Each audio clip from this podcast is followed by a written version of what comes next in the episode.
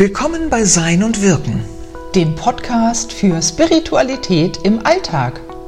Betrachtungen von Mensch und Welt nach den seelischen Archetypen. In Plaudereien und Inspirationen von Maren Maar und Marion Lockert.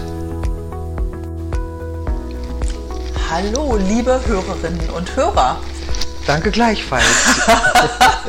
Marion und Maren machen heute ihre zweite Folge von unserem Podcast Sein und Wirken. Ja.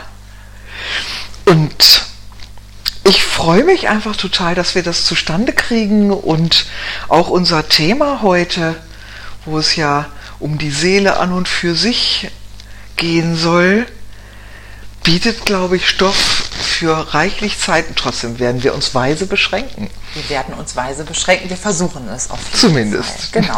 Wir haben natürlich im Vorfeld schon viel geschnackt und überlegt, worum es heute gehen soll.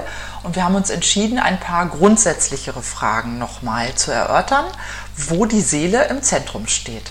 Genau, also sozusagen so die, die drei zentralen Fragen des Lebens überhaupt. Wo kommen wir her? Wo gehen wir hin? Und was ziehen wir dafür an? Ja, wunderbar. Gerade die letzte Frage, die ist ja sehr wichtig jeden Tag. Genau, und deswegen werden wir auch wieder gucken, äh, inwiefern diese Fragen, die Marion gerade aufgezählt hat, im Alltag für uns relevant sind und auch sichtbar werden. Dafür haben wir heute ein kleines neues akustisches Signal eingeführt. Immer wenn ihr und Sie das hören, dann kommt der Alltag ins Spiel und wir versuchen einmal ähm, für all das, was wir vorher so besprochen haben, Alltagsbeispiele zu finden. Ganz spontan, wie immer. Okay? So machen wir es. So machen wir es. Ja. Dann wäre jetzt die allererste Frage, was ist das überhaupt, diese Seele? Wir bewegen uns ja ähm, bei unseren Gesprächen in unserem Podcast im archetypischen Bereich nach Wada Hasselmann und Frank Schmolke. Man könnte jetzt tausend Antworten darauf geben, aber hier soll es darum gehen, wie wäre das in diesem Kosmos zu erklären. Ich finde das tatsächlich gar nicht so leicht. Also wenn man normalerweise Leute fragt, was ist denn Seele? Also erstmal frage ich meistens, glaubst du überhaupt, dass du eine hast? Denn das ist ja auch nicht selbstverständlich. Aber wenn, dann sagen Leute meist sowas wie, Seele ist das, was übrig bleibt, wenn wir sterben. Mhm. Und das ist ja aber streng genommen überhaupt gar keine Definition. Und das ist tatsächlich was, mm, wo diese, wofür diese Seelenlehre angetreten ist, mm, die Vorstellung von Seele wieder in uns präsenter zu machen und die Wichtigkeit dessen und auch unsere Verbundenheit damit äh, wieder in den Blick zu rücken. Seele bleibt tatsächlich übrig, wenn wir sterben. Mhm. Und Seele hat aber auch ein Vorleben sozusagen. Also meistens machen wir uns mehr Gedanken darüber, wo die Seele nach unserem Tod hingeht und weniger darüber, von wo sie denn herkommt, um, damit wir überhaupt geboren werden. Mhm. Es gibt ja nicht nur ein Nachher, es gibt auch ein Vorher. Und vielleicht fangen wir da auch einfach mal an, beim Vorher. Wo kommt denn diese mhm. Seele her? Ja, gute Frage. Also da Seele nichts Materielles ist, muss es ja was Energetisches sein. Mhm. Und anscheinend ist unser Universum und wahrscheinlich die anderen Universen auch mh, mm, voll mit geistigen und seelischen Energien. Mhm. Und es scheint so zu sein, dass diese Energien sowas wie Cluster bilden. Und ein so ein Cluster könnte man als ein Seelenvolk bezeichnen. Ähm, natürlich ist das jetzt kein Volk, so wie wir das kennen, aber das ist erstmal so ein Begriff, mit dem wir einfach was anfangen können, weil es unserem mm, Erlebenshorizont entspricht. Also ein Seelenvolk und dieses Seelenvolk, mm, was dann irgendwann beschlossen hat, wir suchen uns Säugetierkörper, in, mit denen wir uns verbinden, um hier auf diesem Planeten Erde ganz bestimmte Formen von Erfahrungen zu machen, die wir nur hier machen können. Und darauf komme ich gleich nochmal zurück, was für Arten von Erfahrungen das sind und weshalb eben die Erde vielleicht auch interessant ist für dieses Seelenvolk. Dieses Seelenvolk jedenfalls, und es gibt auch andere Sorten, hat anscheinend die Grundschwingung, die Grundenergie 2. Wir haben ja letztes Mal über die verschiedenen Energien gesprochen und einige werden sich vielleicht auch noch daran erinnern, dass die Energie 2 der Künstlerenergie entspricht. Die Zitronenfalter gelbe Energie. So ist das, die Zitronenfalter gelb. Und man könnte natürlich auch äh, ganz viele andere Analogien finden, um diese Energie zu beschreiben. Und äh, ne, Zitrone ist zum Beispiel sicher ist, oder Limette vielleicht noch besser, so, so ein Duft, der ganz gut dazu passen könnte. Und äh, ja. Also die Künstlerenergie. Und das, was die Künstlerenergie im, insbesondere auszeichnet, ist ja der große Wunsch nach Originalität, mhm. ist eine, sie ist eine mentale Energie und sie steht wie keine andere für Vielfalt. Ja. Kreativität, unterschiedliches machen. Also mh, die Künstlerenergie findet im Grunde alles das, was es schon gibt, langweilig. Mhm. Es muss was Neues her. Mhm. Das und das Neue Besonderes. muss sich auch unterscheiden ja. von dem Alten, das ja. ist klar. Und es muss eben das äh, ausdrücken, was sein Produzent, seine Produzentin innerlich hat. Das heißt, es bringt etwas Innerliches nach außen auf eine kreative und höchst originelle Art. Mhm. Das ist das, was die Künstlerenergie besonders macht. Und ich finde, wenn man sich eben so umguckt in unserer Welt, dass es überall an jeder Ecke Zeichen ja. dafür gibt, ja. dass wir ein Volk der Künstlerenergie sind. Und jetzt, liebe Zuhörerinnen, ertönt dieses Zeichen. Wo in dieser Welt sehen wir diese Künstlerenergie von dem Seelenvolk, von dem du sprichst, also die Zweierenergie? Wenn man sich zum Beispiel überlegt, dass Menschen irgendwann auf die Idee gekommen sind, nicht nur in Höhlen zu wohnen, sich, sondern sich vielleicht auch selber eine Höhle zu basteln. Mhm. So entstand die erste Hütte mhm. oder das erste Haus. Mhm. So. Und dann kommt man vielleicht irgendwann mal ganz praktisch und pragmatisch dahin und überlegt sich so, was ist an einem Haus besonders günstig, wie muss das aussehen, damit man da gut leben kann. Und dann könnte man auch sagen, gut, wenn man dann einmal so einen Prototypen fertig hat, reicht. Mhm. Nicht so das Volk mit der Künstlerenergie. Nein. Wenn du dir überlegst, welche unterschiedlichsten, verrücktesten und banalsten, höchsten und niedrigsten Arten von Häusern es gibt. Mhm. Und wie groß der Drang ist, die unterschiedlich aussehen zu lassen. Ja. Zumindest kriegen die unterschiedliche Farben. Ja. Ähm, zeigt sich das. Oder mein Lieblingsbeispiel, der Stuhl. Ja. Es würde reichen, vier Beine, Rückenlehne, Armlehne, fertig. Ja. Sitzfläche. Ja. So einfach wollen wir es uns ja nicht machen. es gibt Hunderttausende von unterschiedlichen Arten von Stühlen. Und das hat gar nichts mit Pragmatismus zu tun, sondern es ist die reine Freude an der Unterschiedlichkeit und an der Kreation. Ja, außer beim Monoblock. Das wäre der einzige Stuhl, der immer gleich aussieht. Ja, aber das aus anderen Gründen. Genau. Ja. Aber die Form selber ist ja auch kreativ. Ja.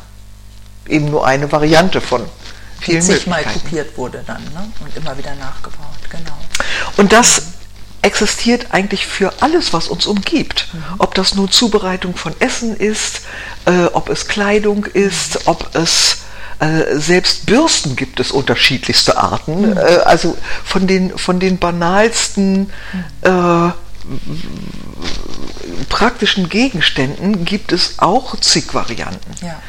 Wir wollen eben alles individuell und äh, differenziert haben. Und das ist eben ein ganz wesentliches Kennzeichen dieser Energie 2. Mhm. Und das betrifft uns alle hier auf diesem Planeten. Alle. Das ist für mich auch nochmal ganz neu gewesen heute. Also das heißt, diese Energie steht uns allen auch in irgendeiner Form zur Verfügung, auch wenn sie vielleicht in der Matrix, die wir uns irgendwann mal haben erstellen lassen, gar nicht auftaucht. Genau, so ist das.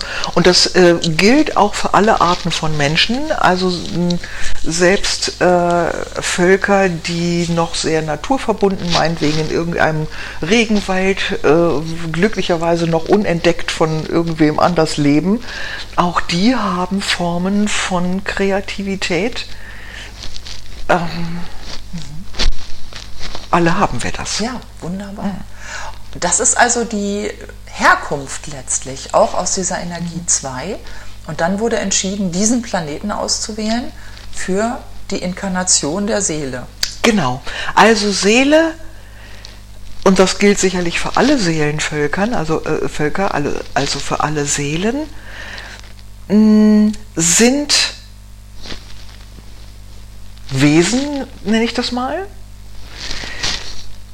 die auf Erkundungstour sind. Sie wollen im Grunde mit dazu beitragen, dass das Allganze sich selbst erfahren kann. Und um sich selbst erfahren zu können, musst du sozusagen aus dir heraustreten. Weil wenn du in dir bist, also frag einen Fisch nach dem Wasser, äh, wird da nichts drüber sagen können, es sei denn, er war mal an Land und kennt die Luft. Also wenn ich weiß, was nur wenn ich weiß, was nicht Wasser ist, kann ich Wasser beschreiben. Und so gilt es eben für alles Mögliche, damit das Allganze sich anreichern kann mit Wissen, mit Erkenntnis, äh, muss es sozusagen ausziehen, um das Fürchten zu lernen, um an ein Märchen anzuknüpfen. Und dafür sind natürlich alle möglichen Arten von Welten spannend. Und die Welt, die sich jetzt dieses Seelenvolk ausgesucht hat, in einer bestimmten Phase ihrer Existenz, wir wissen nicht, was vorher war, wir wissen nicht, was danach ist, hat eben in dem Experiment Terra, was sie machen, ein, sich ein Territorium gesucht, was ganz bestimmten Bedingungen unterliegt. Ja. Wir haben hier erstmal Zeit und Raum. Das ist in anderen Welten nicht unbedingt so. ja. Schwer vorstellbar, aber das hört man natürlich immer wieder. Ja. Mittlerweile haben ja die Physiker zum Beispiel äh, tatsächlich auch schon mal behauptet, dass es Zeit so gesehen eigentlich nicht gibt, Ja. Sondern äh, eine Art von Konstrukt ist. Ja. Im Alltag fühlt sich das anders an, aber das ist eine andere Geschichte. Genau. Vielleicht ein späterer Podcast dazu noch. Genau, wenn wir uns mit den Ängsten beschäftigen, werden wir uns Ja. auch mit der Zeit beschäftigen. Ja. Also Zeit und Raum. Dann haben wir hier so komische Körper. Also, äh, das heißt, wir haben hier, die Seele bewegt sich mit und um eine Form von verdichteter Energie, die, die eben so verdichtet ist, dass sie Materie bildet. Und dieser, diese Körper mh, haben auch ganz bestimmte Eigenschaften. Sie sind nämlich zum erstmal erstmal wachsen sie und verändern sich. Sie altern und sie sind verletzlich. Ja. Man kann sie sogar töten. Ähm, man kann alles Mögliche mit ihr machen. Man kann, ihn, man kann den Körper verschönern, man kann ihn verstümmeln, man kann pff, sich. Botox in die Lippen spritzen, man kann unglaublich viel machen. Ja. Und es gibt noch weitere Bedingungen. Also die Bedingungen, die hier unter denen hier Erkundungen eingezogen werden, hätte ich jetzt beinahe gesagt, sage ich einfach. Mm, Dazu zählt natürlich auch diese eigentlich als eine Energie zusammengehörige Gemeinschaft der, des Seelenvolkes aufzuheben und sich zu separieren. Wir hier sind ja oder wir haben im Grunde Seelenfragmente. Denn im Grunde ist alles eine große Seele, könnte man sagen. Und wir, und die, ne, das, dieses Seelenvolk hat gesagt, so, wir sind bereit, so zu tun, als seien wir nicht ein großes Meer, sondern ein Tropfen. Mhm. Ja. Und je älter die Seele wird, umso mehr nimmt sie diesen Punkt auch wahr. Die Fragmentierung, das Abgesplittertsein vom großen Ganzen und man spürt immer mehr, mhm. dass da was fehlt. Mhm. Ja, in dieser Welt. Genau. Deshalb ist es auch, um das kurz äh, aufzugreifen, so, dass gerade ältere oder alte Seelen oft so eine Einsamkeit verspüren und so eine manchmal gar nicht richtig definierbare Sehnsucht haben nach Hause. Ja, ja. Und diese Einsamkeit und Sehnsucht kann auch inmitten von ganz vielen Menschen trotzdem spürbar sein. Genau. Weil es nämlich die Seele ist. Mhm. Ja. ja. ja. Mhm. Vom Körper hatte ich schon erzählt. Mhm. Leben und Tod ist auch etwas, was für dieses Seelenvolk erstmal neu war. Hm. Denn diese Art von Vergänglichkeit, die wir hier erleben, gibt es woanders überhaupt gar nicht. Hm. Und darin steckt ja auch ein ganz großer Trost, oder? Mhm. Denn das ist ja das, woran wir auch sehr leiden mhm. hier in dieser Welt. Diese ständigen Abschiede, aber auch immer zu wissen, ich muss selber auch irgendwann Abschied nehmen, was mhm. ja ganz und gar unvorstellbar ist mhm. eigentlich. Mhm. Ja. Stimmt. Also da gibt es eine Heimat, in der wir zu etwas gehören, zu etwas Größerem, was nicht sterben wird. Genau, was einfach unvergänglich und immerwährend ist. Mhm. Einfach da sozusagen. Ja, ja. ja. Wir machen hier auch die Erfahrung, dass wir unablässig Entscheidungen treffen müssen. Im Grunde treffen wir zu jeder Sekunde unseres Daseins Entscheidungen. Also zum Beispiel, ne, ob ich jetzt nach dem Glas greife und einen Schluck trinke, ist im Grunde eine Entscheidung. Das ist uns glücklicherweise nicht so bewusst. Aber pausenlos müssen wir Entscheidungen treffen. Und diese Entscheidungen, und das ist ein weiteres Kriterium, die haben auch noch Folgen. Und zwar manchmal oder oft auch nicht mal nur für uns, sondern auch für andere. Ja, gerade weil wir hier als soziale Wesen in Gesellschaften leben und miteinander agieren jeden Tag, mhm. verstricken wir uns da auch immer wieder in Entscheidungen, die auch negative Folgen haben können mhm. für andere. Ja. Genau. Und das bedeutet auch, dass wir gar nicht anders können, als uns mit so einem Thema wie Schuld auseinanderzusetzen. Mhm. Wir können nicht Entscheidungen treffen, die nicht auch mögliche negative Wirkungen auf andere oder anderes haben. Da werden jetzt viele äh, Hörerinnen und Hörer schlucken, denn mhm. es gibt ja durchaus das Bestreben, auch gerade in spirituell aufgeschlosseneren Kreisen, zu versuchen, ähm, möglichst nur gute Taten zu vollbringen, mhm. möglichst kein negatives Karma auf sich zu laden. Und ähm, bei diesem Archetypmodell ist es aber so, dass man dem eigentlich gar nicht entrinnen kann. Genau. Und auch nicht entrinnen soll. Richtig. Ein bisschen vorgegriffen an der Stelle. Mhm aber das gehört zu unserer, ja, zu unserer Entscheidung, auf diesem Planeten, in diesen Körpern zu leben. Genau. Also die Seele möchte ja Erkenntnis und Liebesfähigkeit steigern. Und um zu wissen, was Liebe ist, muss ich auch wissen, was nicht Liebe ist. Sonst kann ich es nicht differenzieren, sonst kann ich es nicht bewusst erleben. Und deshalb sind auch so furchtbare Dinge wie Lieblosigkeit in den leichtesten und schrecklichsten Formen anscheinend wichtig für das Wachstum unserer Seele. Ja. Mm. Du hast das Wort Karma erwähnt und Tatsächlich ist es anscheinend so vorgesehen, dass jede Seele sich in zwölf besondere aufeinander bezogene Verbindungen begibt, sogenannte karmische Verstrickungen hm. eingeht hm. und sie auch wieder löst.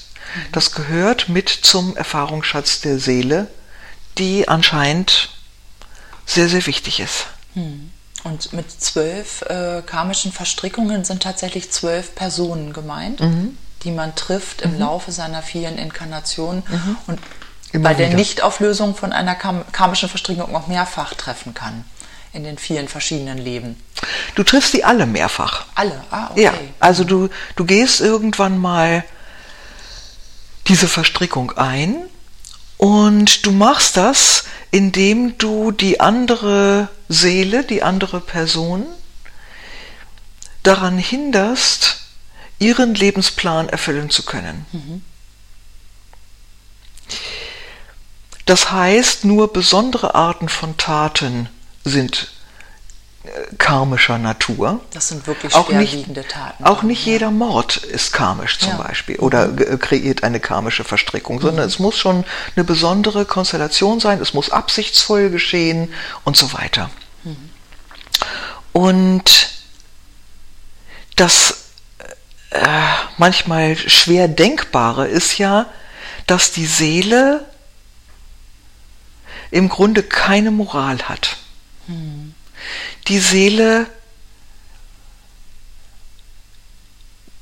möchte Erfahrungen machen und es ist ihr gleichgültig, ob der Körper das angenehm findet oder schmerzvoll oder ob die Psyche das angenehm oder unangenehm findet.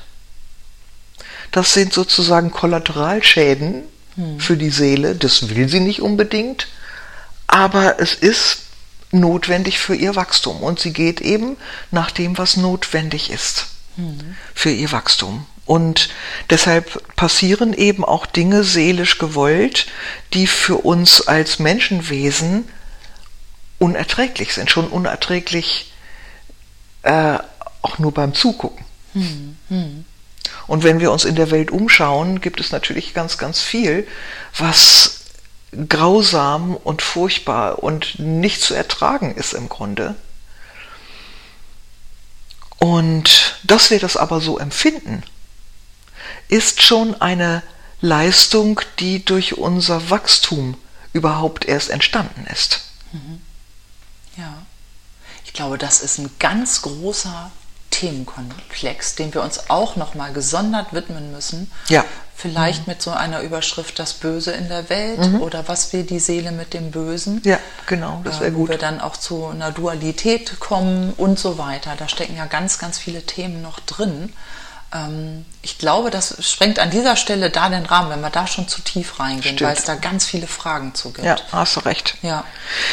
Ähm, Kommen wir zurück zur, zur Seele und was sie hier will. Genau. Also, ja. ne, sie hat hier bestimmte Bedingungen, unter denen sie sich und Liebesfähigkeit und Erkenntnis ähm, erprobt und erkundet und wachsen lassen kann. Und diese Menschenkörper sind anscheinend dafür ziemlich gut geeignet. Hm. Und ähm,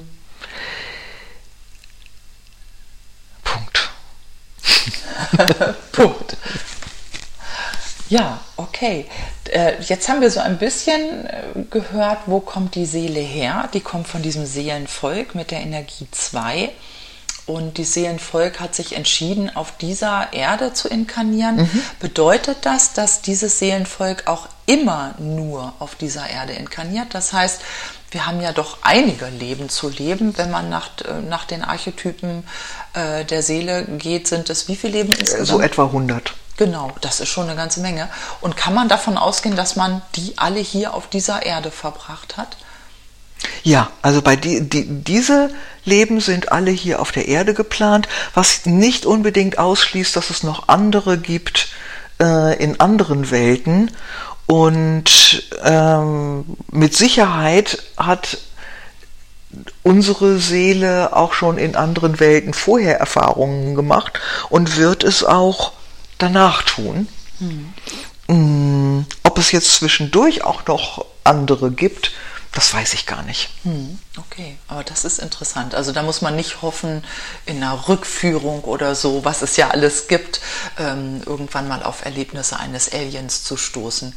Also das ist schon alles auf dieser Terra. Sehr unwahrscheinlich. Ja. Und es ist auch zum Beispiel ein, ein Unterschied zu, ähm, zu buddhistischen oder hinduistischen Vorstellungen, die ja auch glauben, sie könnten sich zum Beispiel in Tiere inkarnieren. Mhm.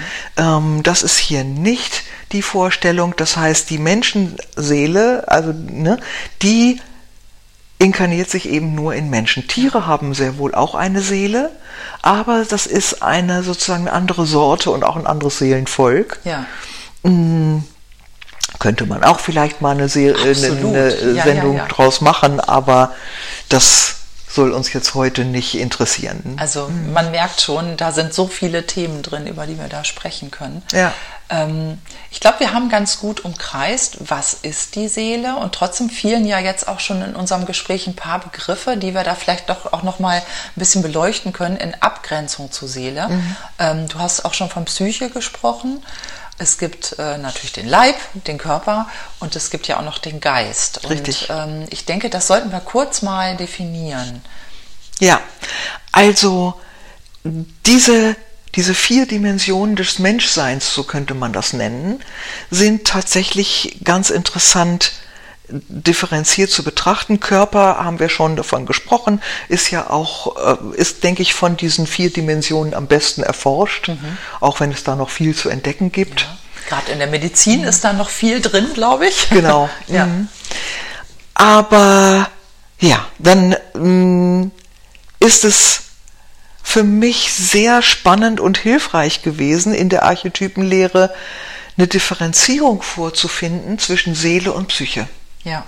Ganz lange ist ja Seele und Psyche, ähm, also die beiden Worte gebraucht worden, als würden sie das Gleiche bezeichnen. Mhm. Und auch heutzutage wird es noch viel gemacht. Ich habe so den Eindruck, dass wenn es irgendwie gefühlvoller sein soll, nennt man das Seele. Und wenn es medizinischer sein soll, nennt man es Psyche. Die Archetypenlehre definiert das ganz anders. Mhm. Psyche wird hier beschrieben als eine Art energetisches Verarbeitungsorgan für die Klärung, Verarbeitung und äh, Beschwichtigung, Beruhigung von Emotionen, insbesondere von Ängsten. Mhm. Also die Psyche scheint so eine Art Filter zu sein. Mhm. Mm, und Psyche kann auch mehr oder weniger angestrengt oder sogar auch krank sein. Ja. Oder sogar auch zerstört. Ja. Im Extremfall. Ja. Und je angegriffener eine Psyche ist, desto mehr verzerrt sich ihre Wahrnehmung. Mhm. Deshalb Ne, wir kennen das ja, weiß ich, wenn wir im Stress sind, erstmal ne, senkt sich unser IQ dramatisch. Ja. Unsere Sichtweise wird sehr tunnelig. Ja. Und ähm, wir werden sozusagen immer enger. Das ja. Wort Angst hängt ja auch mit dem Wort eng ja. etymologisch zusammen ja. und das nicht ohne Grund. Ja. Und äh, wenn Psyche also sehr angestrengt ist, äh, wird es mit der Wahrnehmung immer reduzierter und immer einfacher und immer eingeschränkter mhm. und immer weniger subtil. Und das kreiert dann wieder Folgeprobleme. Mhm. Glücklicherweise, und äh, Psyche nutzt Körper als Sprachrohr. Ja. Das sind die das psychosomatischen Psycho Erscheinungen. Genau. Ja, die Haut juckt und eigentlich juckt was anderes. Ja, was genau. Inneres. Ja. Und Psyche steht auch in Verbindung mit Seele. Ja. Geist wiederum kann beschrieben werden als Bewusstsein, als Denken, als Vernunft. Mm. Und Geist ist die Instanz, die Psyche beeinflussen kann, mhm. glücklicherweise. Mhm. Das ist ja auch der Grund, weshalb des Öfteren Psychotherapie funktioniert. Ja. Weil da spricht man über Dinge, da erklärt man sich Dinge, da denkt man über Dinge nach und kann dadurch Psyche beruhigen und ordnen. Und Psyche und Geist sind aber bei jeder Inkarnation neu. Das ist so, ne? Die werden nicht mitgenommen. Die Seele hingegen wird mitgenommen. Jein, also Psyche ist immer neu und Geist, da scheint es ähm, scheint es unterschiedlich zu sein. Also das steht jetzt so nicht in den Büchern, aber äh, ich reime mir das so zusammen. Mm, Es gibt ja so etwas wie geistige Felder, morphogenetische Felder oder morphologische Felder ähm, werden die genannt in der Quantenphysik. Und ähm, das heißt, es gibt sowas wie Energiefelder, die Informationen beinhalten, so ein bisschen wie eine Cloud.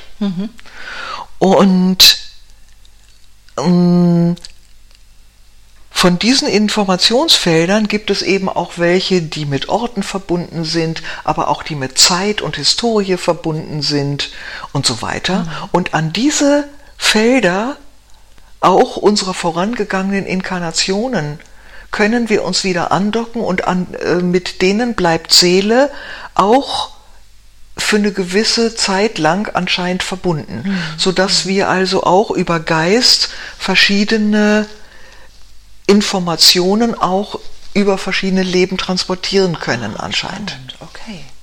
Ja. Also, mh, wenn man jetzt zum Beispiel an Sprachenlernen denkt, zum einen fällt es uns ja leichter, eine Sprache zu lernen, wenn wir gerade in diesem Land sind. Ja. Es hat, glaube ich, nicht nur was damit zu tun, dass wir dann überall diese Sprache und die Sprachmelodie hören, sondern wir bewegen uns auch in diesem Feld, in Ja. diesem Informationsfeld. Ja. Das ist so ein bisschen wie dieser Wein, den wir im Urlaub auf dieser Terrasse trinken Ja. und in den Sonnenuntergang gucken und der so köstlich ist. Und zu Hause schmeckt der Und nicht. zu Hause Ja. schmeckt der wie Knüppel auf dem Kopf. Ja, ja, ja. Und man denkt, was ist das denn ja. jetzt? Ja, leider. Immer wieder. Gilt auch für Oliven übrigens, ja. ja. Und es scheint also so, zu sein, dass eben auch Ortsfelder ähm, Einfluss auf Materie haben und manche Kombinationen passen und manche passen nicht, zum Beispiel. Ne? Oder dass eben eine Sprache, die du vielleicht in verschiedenen Leben gesprochen hast, auch leichter wieder lernst als eine andere Sprache, die eben noch völlig fremd ist. Also da Beispiel. scheint der Geist mich ein bisschen zu verbinden mit den Leben, die ich davor hatte. Okay, das ist interessant. Mhm. Und äh, darüber kann man ja auch, also über Geist und die seelischen Verbindungen, kann man ja auch dann tatsächlich Rückführungen Ja. machen und bestimmte Erlebnisse, so man daran glaubt, ähm, äh, wieder erinnern. Und dann auch therapeutisch nutzen zum ja. Beispiel. Ja, spannend. Ähm, du sagtest vorhin, als wir bei der Psyche waren, das fand ich nämlich ähm, auch wirklich was ganz Erhellendes in diesem Archetypenmodell. Die Psyche kann verletzt, zerstört, traumatisiert werden und die Seele kann das eben nicht. Genau. Seele ist immer heil. Ja, das ist ganz wunderbar. Was für eine tolle Nachricht. Ja. Ja, finde ich Das, ganz toll. Ja, also das, das finde ich auch, das hat so was Tröstliches, weil das dann einfach so, also sie kann manchmal müde sein, sie kann erschöpft sein oder so, aber sie ist nicht zerstörbar. Und äh, ich weiß, es gibt natürlich auch unterschiedliche Theorien darüber. Im Schamanismus zum Beispiel spricht man ja davon, Seelenanteile zurückzuholen, die sich abgespalten haben oder sowas. Und ich persönlich glaube, dass es sich da zum Beispiel eher um psychische Anteile handelt, nicht seelische. Die zurückzuholen ist wunderbar und kann ganz viel Gesundung und Heilung bewirken. Ich will das jetzt nicht als, als Methode abwerten oder sowas, aber ähm, Es geht um Begrifflichkeiten letztlich Genau. an der Stelle. Ja, be- die Begriffe werden sehr unterschiedlich benutzt, das ist klar. Egal, wo man sich äh, bewegt, ob man jetzt in den Philosophien guckt oder in den einzelnen spirituellen Schulen. Und da muss man eben die Schulen auch ein bisschen auseinanderhalten, um jedes Mal wieder neu zu sagen, worum geht's mir hier eigentlich an der Stelle. Ja. ja. Und ich habe ja vorhin gesagt, manche definieren Seele als, das ist das, was übrig bleibt, wenn wir sterben. Wenn wir da jetzt das Wort tauschen würden und sagen würden, Psyche ist das, was übrig bleibt, wenn wir sterben, klingt das irgendwie komisch. Das wäre sehr merkwürdig. Ja. Und ähm, für mich ist das auch immer so ein bisschen ein Zeichen dafür, nee, die beiden Begriffe begreifen auch was Verschiedenes. Ja. Ja. Und wir wissen das, dass es unterschiedlich ist. Ja. Wir spüren das. Ich denke auch. Ähm, dann ist es mal wieder Zeit für die Glocke. Mich würde jetzt interessieren, wann im Alltag nehmen wir eigentlich wahr, dass es da eine Seele gibt, vielleicht im Gegenüber, im anderen? Gibt es da so Momente, wo du sagst, ähm, da könnten vielleicht die Hörerinnen und Hörer mal drauf achten? Oder gibt es da Momente, die dir ganz besonders stark in Erinnerung sind, wo du ganz besonders spürst, da ist eine Seele? Was für eine schöne Frage, vielen Dank. Mm, mir fallen spontan zwei Sachen ein. Also zum Beispiel haben wahrscheinlich die allermeisten Menschen es schon mal erlebt, dass sie eine Person das erste Mal treffen, ihr das erste Mal begegnen und im ersten Augenblick sofort ein Gefühl von Vertrautheit da ist. Mhm. Also, das, ne, dann unterhält man sich eine Stunde und sagt sich dann gegenseitig, also es ist so, als wenn wir uns schon ewig kennen. Ja. Und ich denke, das ist dann auch so. Mhm. Man kennt sich aus anderen Leben bereits. Genau. Ja. Und das transportiert sich eben, also die Seelen kennen sich, die Personen natürlich nicht. Die sind neu. Mhm. Ja. Aber die Seelen haben sich bestimmt schon häufiger mal begegnet und verschiedene Erlebnisse miteinander gehabt, sich vielleicht gegenseitig bekämpft oder gegenseitig unterstützt oder mhm. geliebt oder gehasst oder irgendwas dazwischen. Da gibt es ja in diesem Archetypenmodell auch so ganz verschiedene Konstellationen von Seelen, die sich schon ganz lange kennen. Mhm. Auch das muss wieder eine eigene Folge werden, merke ich gerade. Genau, diese besonderen seelischen ja, Beziehungen, die es gibt. Geschwister mhm. oder die ewige Freundin, die, mhm. die, ewige Lehrerin und so weiter. Genau, das ist genau. ganz, ganz spannend, mhm. da auch mal im eigenen Leben nachzuforschen, ob man da gerade jemanden weiß, wo mhm. sowas zutreffen könnte. Mhm. Ja. Genau. Also die, die Wahrscheinlichkeit, tatsächlich jemanden zu treffen, der jetzt vielleicht nicht aus der eigenen Seelenfamilie kommt oder äh, so, sondern den man einfach schon öfter oder dessen Seele man einfach schon öfter mh, mm, gesehen hat, das ist jetzt gar nicht so außergewöhnlich und gar nicht so selten. Ja. Das hat man schon öfter mal. Ja. Ja. Mhm. Also das ist so etwas, finde ich, wo man Seele spüren kann. Mhm. Eben diese ganz ja, unerklärliche Verbundenheit, mhm. die man da merkt. Mhm. Ich spüre Seele vor allen Dingen in den Momenten, fällt mir auf, wenn Menschen das Ego vor die Tür schicken. Ähm, wenn ich merke, dass so diese ganzen Äußerlichkeiten, die man manchmal auch so ganz künstlich auftürmt, wenn man die mal rauslässt oder einfach mal zur Seite legt. Das sind so ein paar kleine Momente. Ähm, manchmal ist es tatsächlich in sehr vulnerablen Situationen, wo Menschen ihre Masken, so, so sagt man ja auch, fallen lassen. Ähm, es sind, ja, es sind manchmal wirklich die Menschen, die weinen, wo plötzlich äh, mir klar wird, ah, okay, das ist also dahinter, das ist wirklich da. Mhm. Kennst du solche Momente auch? Ähm, ich finde, viele Menschen tragen so viele Masken, dass man gar nicht so viel von der Seele spüren kann. Natürlich mhm. ist da eine Seele, das ist ganz klar. Mhm bei jeder Person, die den Raum betritt. Genau, das, das hat für mich einfach ganz viel mit Ängsten zu tun. Also diese, diese Masken sind ja Schutzversuche im Grunde.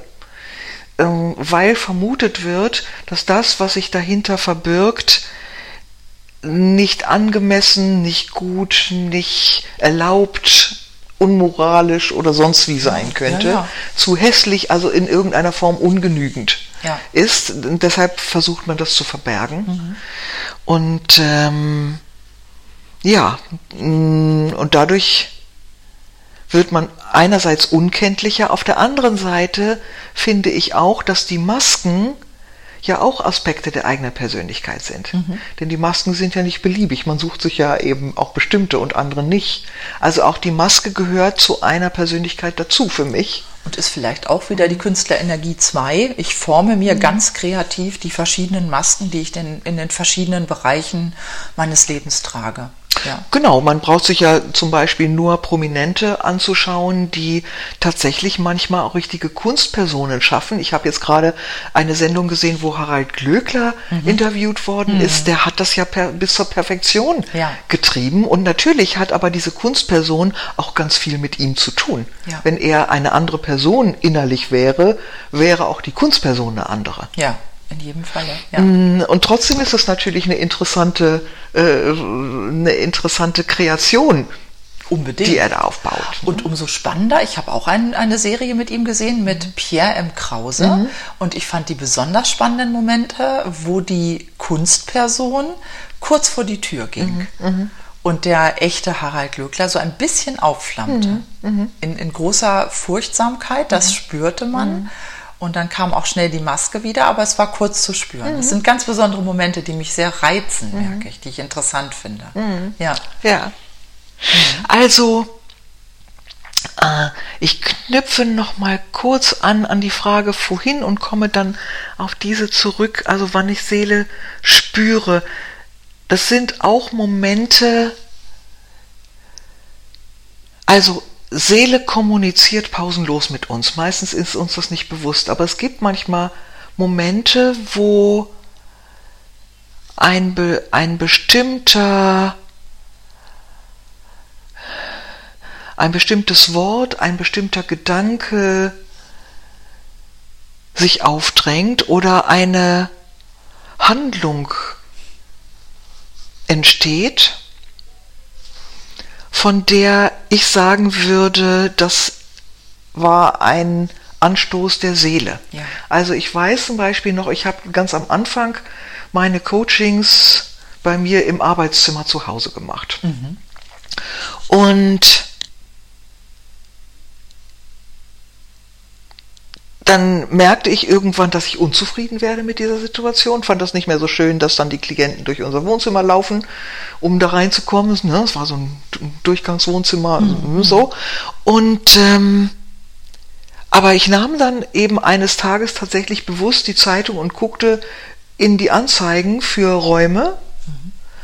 Und dann hatte ich innerhalb von, ich glaube, drei Wochen, zwei Wochen meine ersten eigenen Räume. Ja. Und das heißt, es, es kam dieser, dieser Impuls, such dir Räume. Ja. Und dann waren die auch zack, zack da. Ich glaube, ich habe mir vorher ein oder zwei andere angeguckt. Also es war ziemlich, ziemlich schnell, dass ich auch wirklich was geeignetes und was Gutes gefunden habe. Was dann auch zehn Jahre hielt. Und solche Momente, das kennen wir natürlich auch alle, Ja. ähm, sind dann eben bewusstere Kommunikationen mit Ja. der Seele. Das sind so und kleine äh, Eingebungen, denen man im besten Moment auch folgt und wo man merkt, es ist gut, dass man dieser Eingebung gefolgt ist. Genau. Ja. Und es ist aber trotzdem noch was anderes als, also heutzutage in bestimmten Kreisen ist ja alles irgendwie Impuls und äh, äh, ne, wir haben auch Impulse, die kommen aus Angst und es, wir haben Impulse, die Natürlich. kommen äh, aus einfach, weiß ich, biologischen Notwendigkeiten oder sowas und haben jetzt mit Seele erstmal wenig zu tun.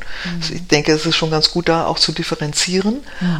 Aber so, Seele spricht mit uns und durch uns und mh, wenn wir jetzt wieder auf Begegnungen kommen, ist es, glaube ich, oft etwas, was ohne Worte ist, was eher so ein Blick ist oder ein plötzliches Gefühl von Verbindung oder Miteinander,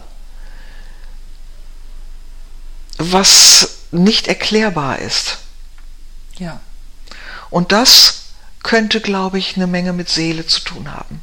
Das glaube ich auch. Ich glaube, deswegen habe ich eben die Formulierung gemacht, und wenn man diesem Impuls folgt, ist es gut.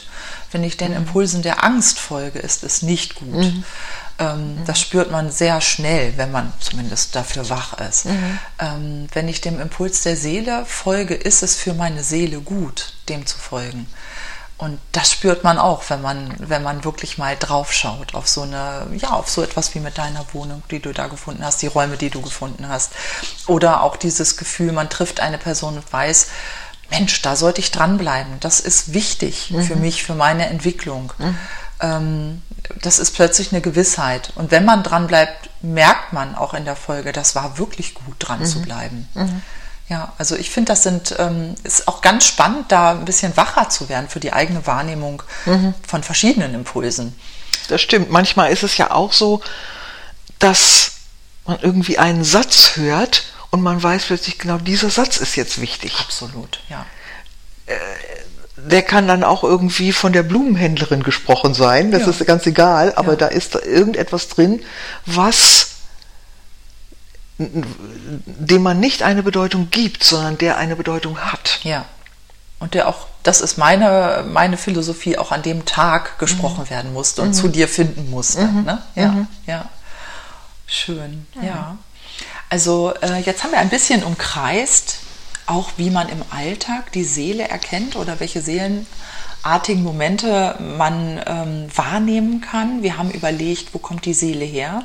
Wir haben auch schon ein bisschen gehört, wo gehen wir hin.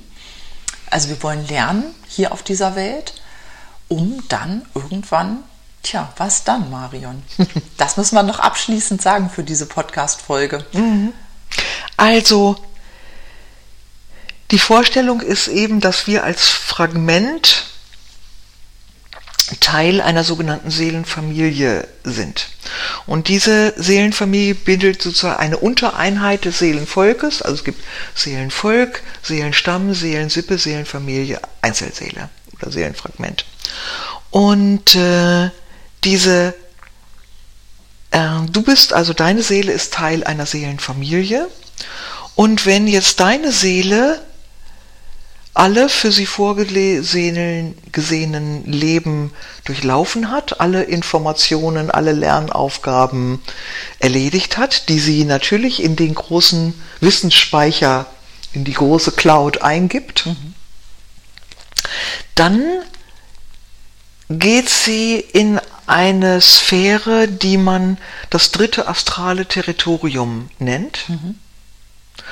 Und deine Seele hätte dann die Funktion, die Seelen, die sich noch im Inkarnationsumlauf, also noch im Recycling-Modus sozusagen befinden, zu unterstützen als Helfer, als Geistführer, als Begleiter. Mhm. Ist das die Sphäre, wo auch die kausale Quelle? Nee, verortet ist? Nein. Nee, das okay. ist noch astral. Astral, okay.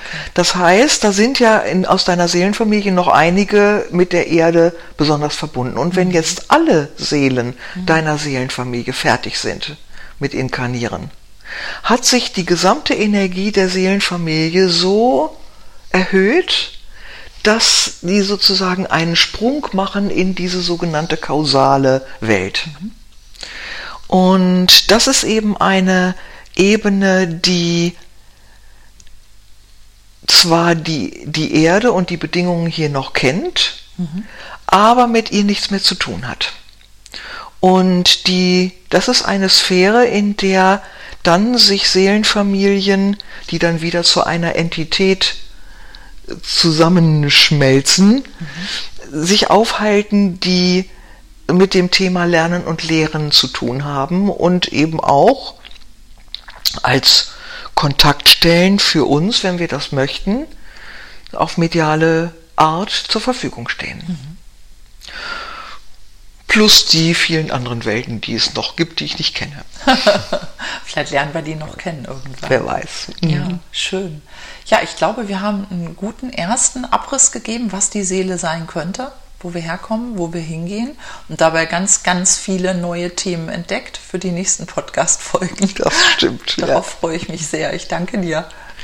Ja, es war mir ein Vergnügen, liebe Marin. Ganz schön, du stellst mal so tolle Fragen. Sehr ja. inspirierend. Und du antwortest so toll. Vielen Dank. Dann macht es gut, liebe Hörerinnen und Hörer, und bis zum nächsten Mal. Ciao, ciao. Tschüss. Ja, lieber Mensch das war's mal wieder. Der zweite Teil unseres Podcasts Sein und Wirken. Und es wäre toll, du würdest vielleicht einen Kommentar hinterlassen oder sogar unseren Podcast abonnieren. So etwa einmal im Monat gibt es eine neue Folge und Marion Lockert und Maran Mar diskutieren wieder die Inhalte die etwas mit Spiritualität im Alltag zu tun haben. Vielen Dank fürs Zuhören und bis bald.